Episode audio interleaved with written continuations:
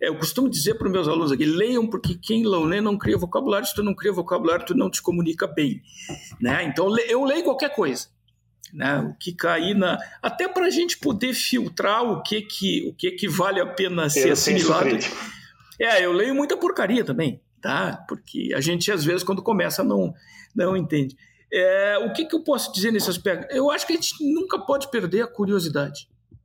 Né? Porque a curiosidade é que te faz ler, te faz ver filme, te faz buscar informação. Né? Então, é, a gente lida aqui com pesquisa, com ciência, e quem faz isso é curioso. Né? E eu, eu, eu tive um professor em Minnesota que dizia para mim: tu tem que ser chato comigo. E eu dizia, por quê? Não, porque eu, eu tenho muita coisa para fazer, se tu não me chatear, eu vou fazer outra coisa.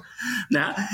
se tu precisar de mim, tu tem, que, tu tem que ser curioso, tu tem que ser chato. É outra frase que eu, que eu nunca esqueci. Né? Chato no sentido de, de tu não ter, não ficar melindrado de procurar ajuda quando tu precisa de ajuda. Né? Que legal. E eu, que legal. Então, não importa o que tu vai ler, não importa o filme que tu vai ver, tu tem que ser curioso.